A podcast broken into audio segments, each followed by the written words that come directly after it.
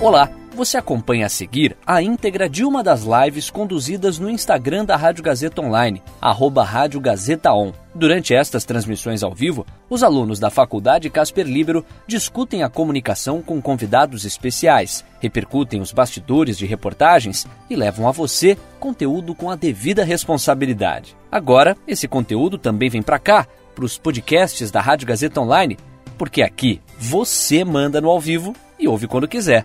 Boa live para você. Tudo bem? Aqui é o Caio Melo para mais uma live da Rádio Gazeta Online e da Revista Esquinas, então, dessa parceria que já vem acontecendo já já há algum tempo, já é a trigésima live dessa parceria, inclusive, número bem simbólico. Hoje eu vou conversar com o Pedro Alvarez, ele que é casperiano e que escreveu uma história, né, uma reportagem para o site da revista Esquinas, que aborda a história de brasileiras que estão no Canadá e não conseguem retornar para o Brasil por conta desse contexto de pandemia. O Canadá, a princípio, parece, claro, um país desenvolvido, então parece que o drama não é tão grande grande, mas vocês vão acompanhar pela reportagem dele, pelo que ele vai contar, que o drama é sim grande por diversas razões, por diversos fatores. Então, que ele próprio vai falar aqui com a gente. Vou convidando o Pedro para essa live. E eu lembro que vocês também podem a qualquer momento participar, interagir com a gente. É sempre um prazer aqui a participação de vocês. Fala, Fala Pedro. Tarde. Tudo bom? Tudo bem, tudo certo. Tudo certo. Prazer estar numa edição especial, né? Especial, Número 30. Né? Então, vamos Exato. falar aí sobre os brasileiros que estão lá no Canadá. Perfeito, é. Toda, gosto bastante de toda a live, toda edição para mim é especial, mas é, ter esse peso simbólico dos números hoje é, é 30, não parece. Tá, tá sendo realmente bem bacana, né, conversar. E essa parceria que já rendeu bons frutos, com certeza, viu?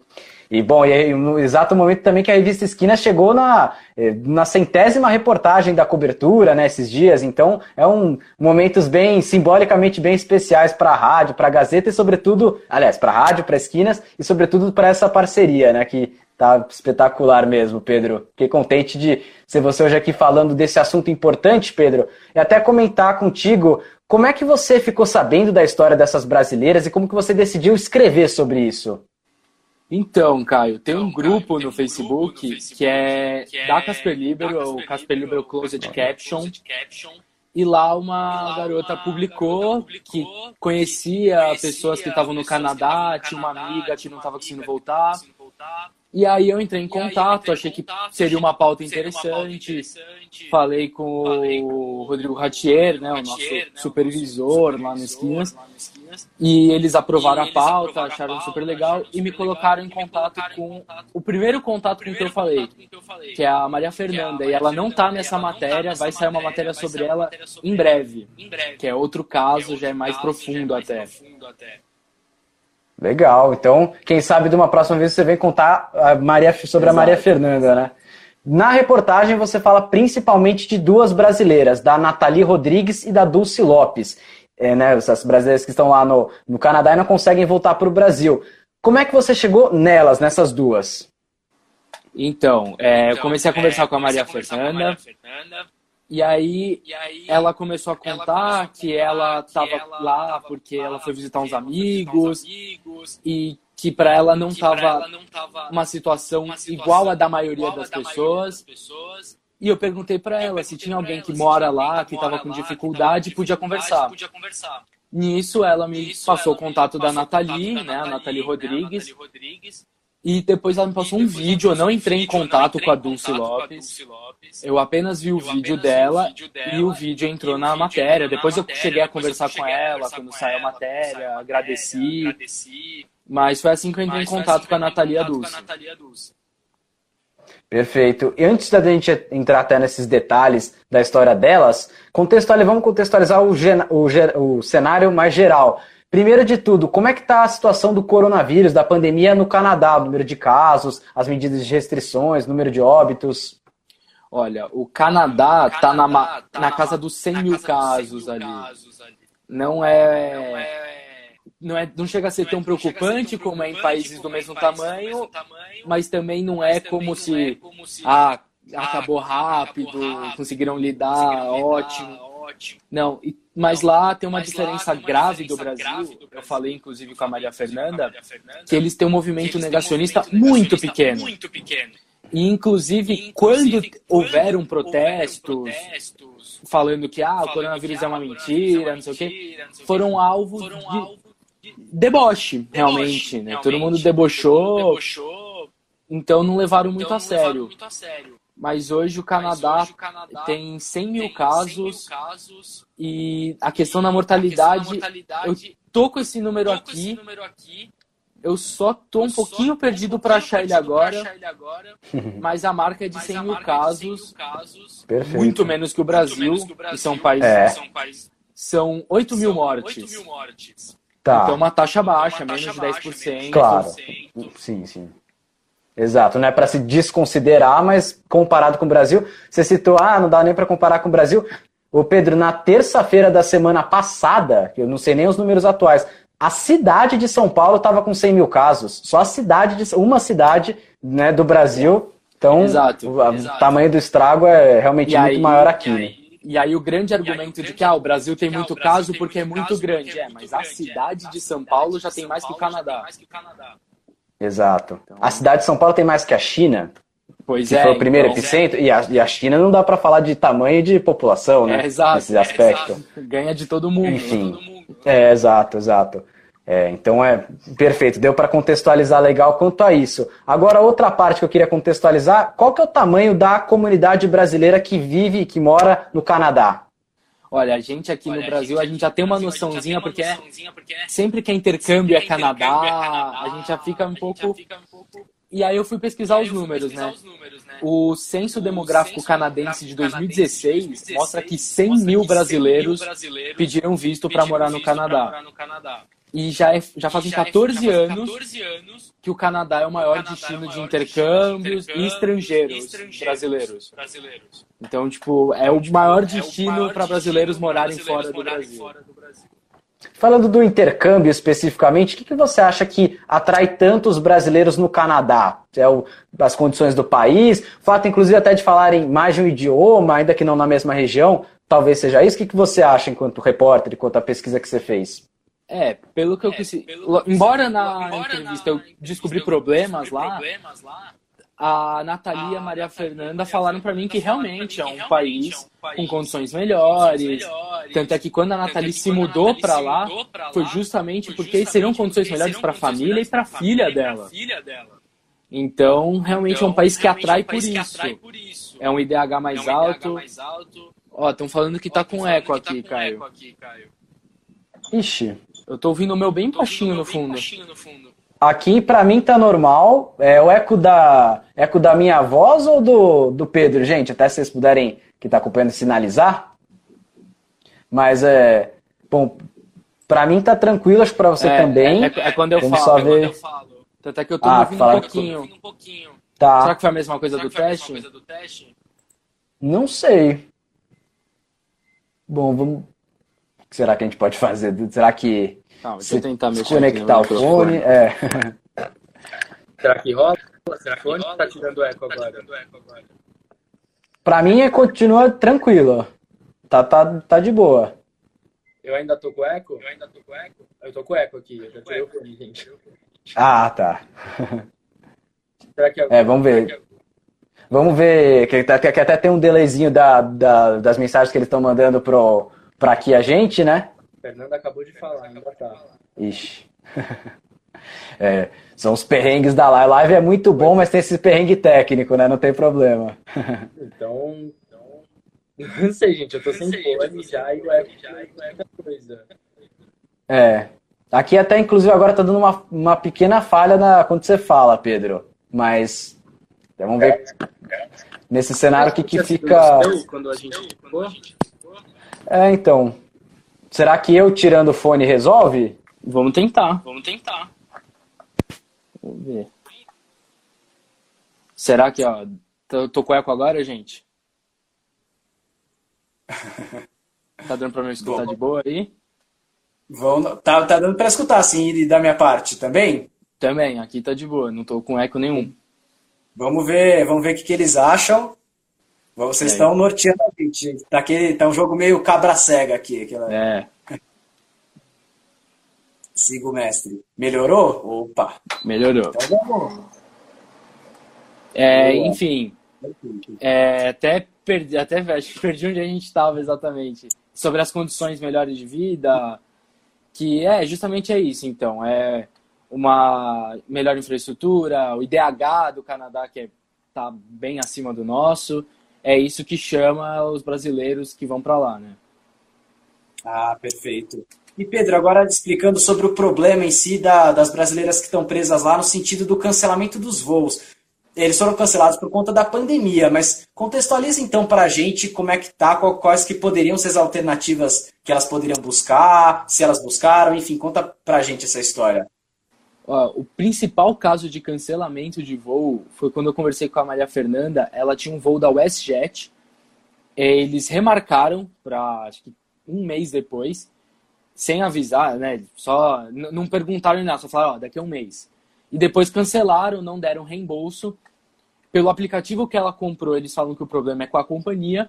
E com a companhia, eles falam que o problema é do aplicativo. Ela já está no Brasil, a Maria Fernanda, e ela ainda não recebeu o reembolso, até onde eu sei. Pelo que ela falou, ela ainda não recebeu nada.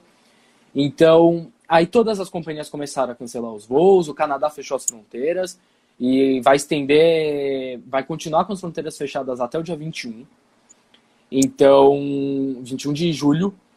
Então, é, começaram a cancelar todos os voos para o Brasil, ninguém mais conseguia, e aí passaram a apelar para a embaixada, passaram a bater na porta do consulado e falar: vai ter voo de repatriação? Porque alguns dos países que sofreram com o coronavírus tinham esses voos, receberam, o consulado estava trabalhando para trazer o pessoal de volta para cá.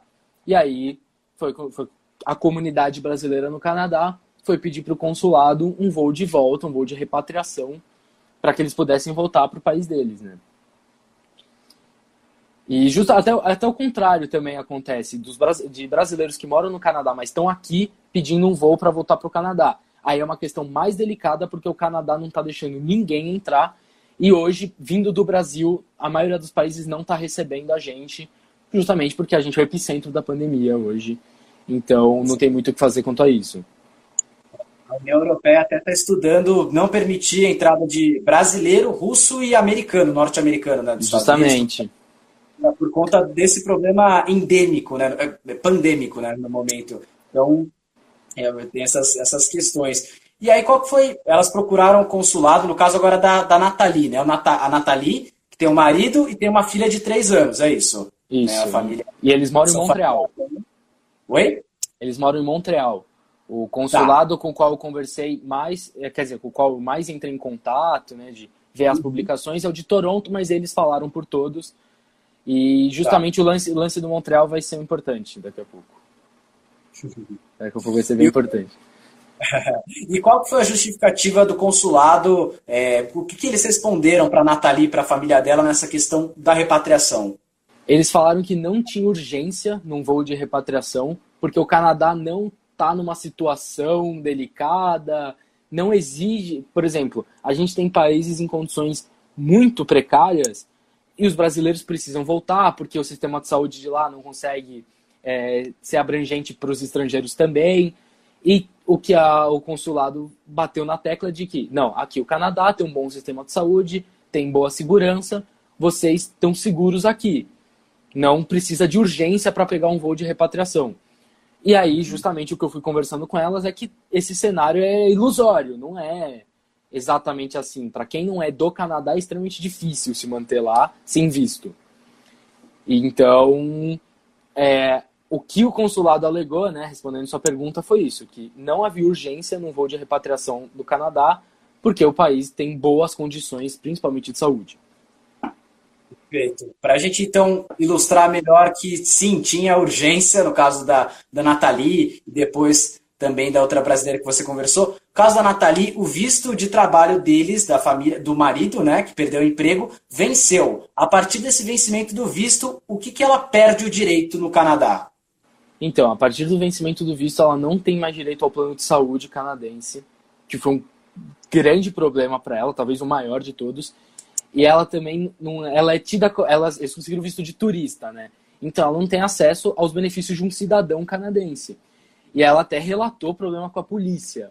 É, na reportagem, inclusive, falo que o vizinho deles é, atacava eles, ameaçava eles, inclusive já apareceu nu dentro do apartamento deles. Então, assim, realmente é bem chocante tudo que ela conta. Eles foram para a polícia, a polícia nada fez, a polícia falou que não, não podiam resolver nada. E é justamente, eles perdem o visto, eles deixam de ser cidadãos canadenses, eles podem só usufruir das, do normal para os turistas. Perfeito. Outro ponto que ela citou, e aí realmente esse é bem dramático também, ainda mais dramático, a reserva de dinheiro que eles tinham, né, a reserva de dinheiro da família, ainda mais agora com o marido desempregado, sustenta mais um mês. Depois que passar esse mês, o que, que eles vão fazer, Pedro? Já pensaram alguma alternativa? Justamente, eu conversei com eles no começo do mês de junho, é, e ela falou dessa situação, de ter mais um mês para gastos, e eles estão tentando o voo de repatriação, que vai sair amanhã, e depois de amanhã já tem dois voos, e aí o consulado fez uma lista, né? Vamos ver quem está mais apto a pegar o voo. E eles estão tentando entrar nessa lista. É, inclusive, amanhã, quando sai o voo, é quando eu vou conversar com ela de novo para ver como é que foi, se ela conseguiu. Mas o plano é esse, é apertar para um voo de repatriação, senão eles vão continuar, eles já venderam casa, já venderam um monte de coisa, eles vão continuar vendendo ainda mais para tentar se manter mais um pouco, pedir ajuda de familiar, como é o caso da outra brasileira, a Dulce. Então, realmente, a questão financeira é talvez a mais dramática no momento, que eles estão, eles já praticamente vendendo tudo que eles tinham lá no Canadá. Perfeito. Inclusive, antes, daí deu aqueles problemas técnicos aqui na live, a Fernanda Almeida tinha perguntado a situação da Nathalie agora. Então, possivelmente amanhã ela deve estar de volta para o Brasil. Então, é, amanhã, acho que é nas quatro, às quatro e meia da manhã, lá do Canadá, sai é. o primeiro voo de repatriação, é o voo 9221 da Copa Airlines. Ele sai com alguns dos brasileiros que passaram no, no exame que eles fazem, né? Eles fizeram um formulário para você responder. E aí eu vou conversar com a Nathalie, ver se ela conseguiu ingresso nesse voo. E aí a gente vai ficar sabendo, ela deve se ela conseguir, ela deve estar chegando no, dia 20, no começo do dia 26, final do dia 25. Deve estar chegando por aí, aqui no Brasil.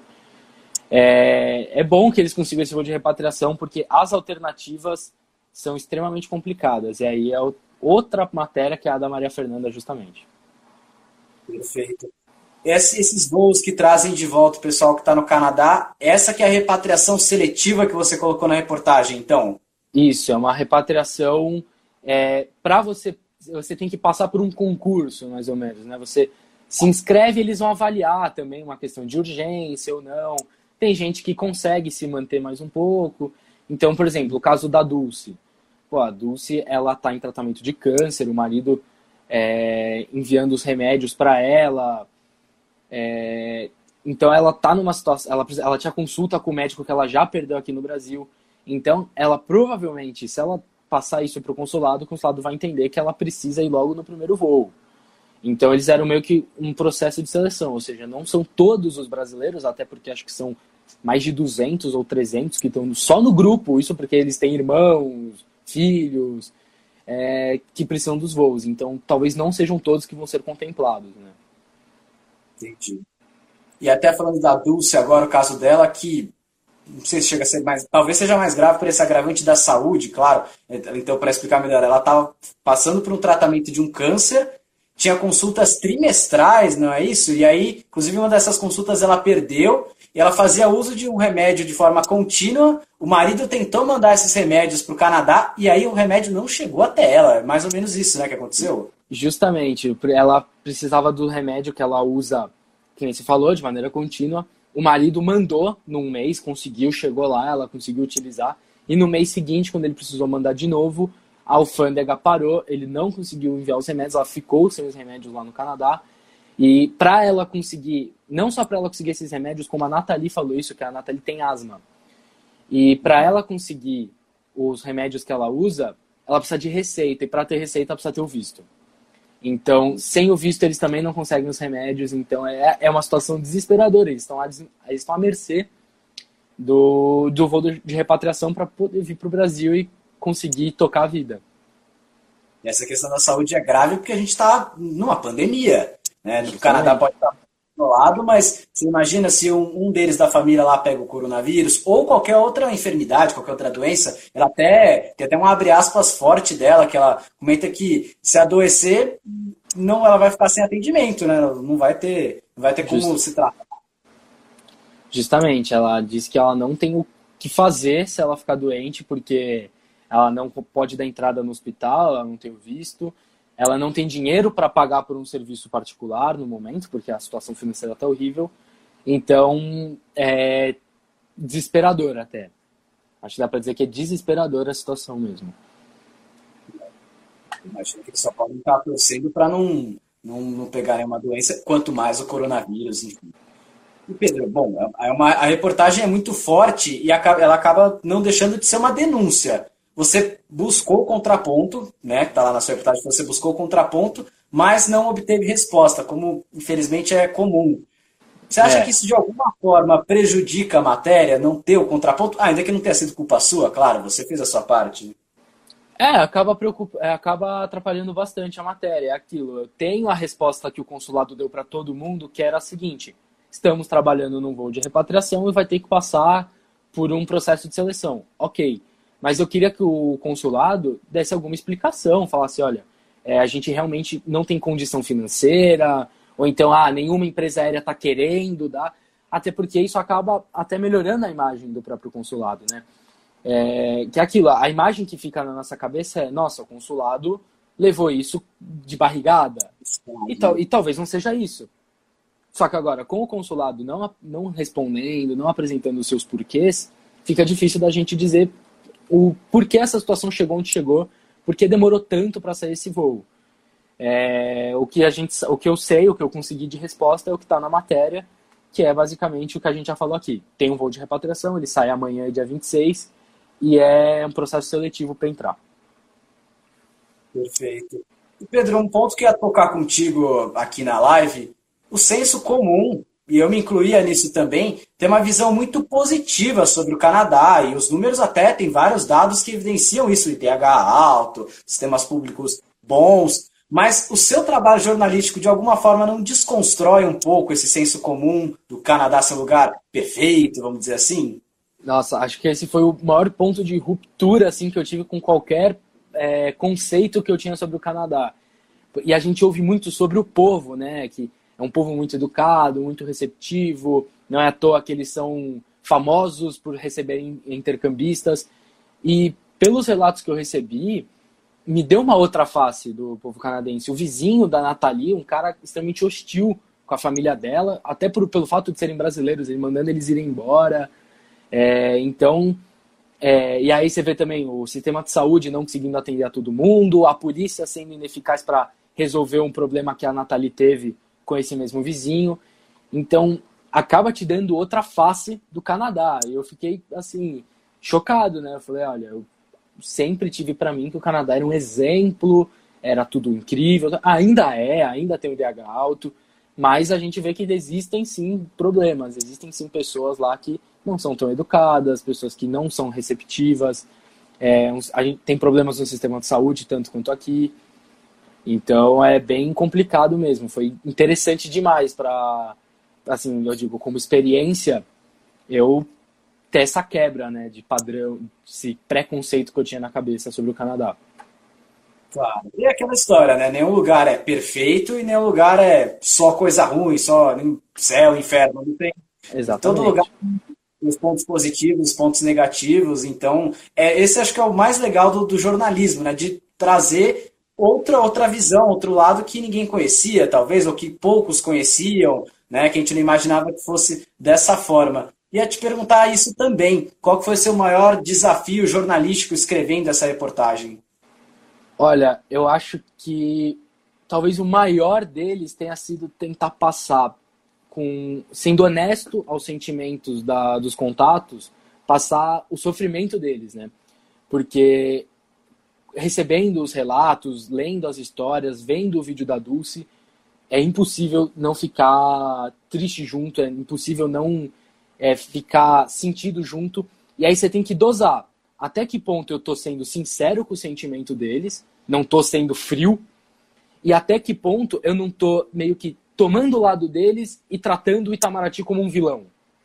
Porque o consulado não é necessariamente um vilão, eles têm a explicação deles. Então foi tentar se, seguir uma linha justa, onde eu respeito o sentimento deles, né, que eram sentimentos extremamente complicados, é, realmente muita dor que eles estão sofrendo nesse momento, e ao mesmo tempo também entender que existe um outro lado que tem suas razões, tem seus motivos. E outro motivo, outro, essa é mais por, por eu ser iniciante, mas outro problema que eu tive foi o lance de assim, eu tinha na cabeça que eu tinha que ser extremamente profissional, não sei o que, não sei o que.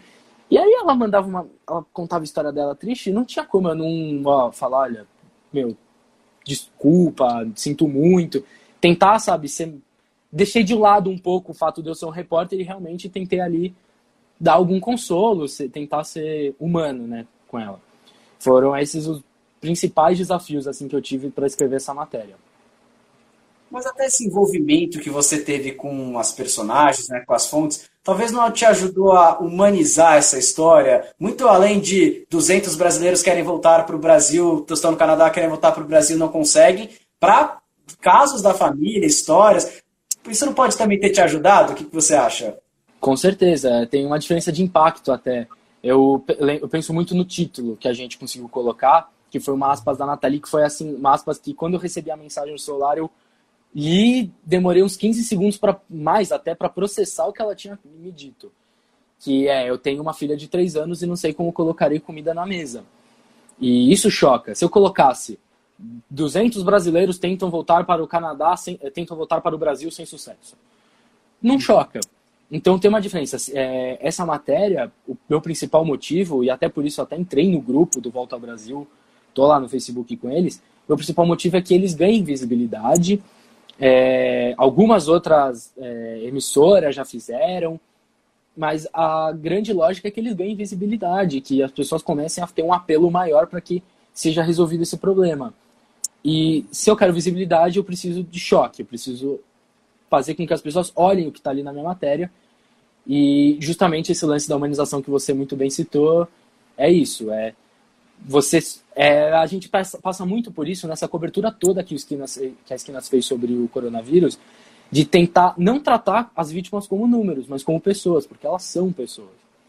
E aí foi outro caso, não estou falando de vítimas de corona aqui, mas é também tentar passar pessoas e não números adiante, né? É outro tipo de drama, né? Claro, não é a morte, mas é um outro tipo de drama. Você comentou isso de que o título choca, mas ao mesmo tempo não é sensacionalista. Não é apelativo, não é mensageiro. É realmente uma, um abre aspas dela e eu acredito que seja verdade. Então. É, de certa é... forma a gente acabou se tornando insensível né, em muitas coisas, ainda mais no, no momento que a gente está. Então é importante que a gente lembre que esses números que a gente comenta toda hora, esses problemas que a gente fala toda hora, tem gente ali.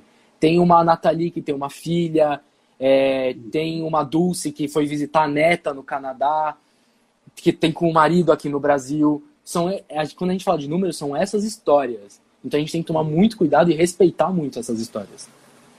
Exato. Todo dia são, infelizmente, a 1.600 mortos, ontem 1.374, se eu não estou enganado, fora a subnotificação. E todo dia a gente acaba até ficando, não sei, desnorteado, é, neutralizado. A gente não, não se toca realmente que são mil pessoas, mil famílias chorando, mil pessoas a menos é muito forte, né? Quando a gente se, é, se coloca no lugar dessas mil, se uma fosse alguém que eu conhecesse, uma alguém da minha família, seria uma visão completamente diferente, né? E talvez até por isso que hoje a gente tem, lógico, isso é outro assunto, não quero nem me aprofundar, mas talvez até por isso que a gente tem muita gente que não dá a devida atenção, né? O fato de não ser alguém que a gente conhece, uma história com, com a qual a gente tem contato.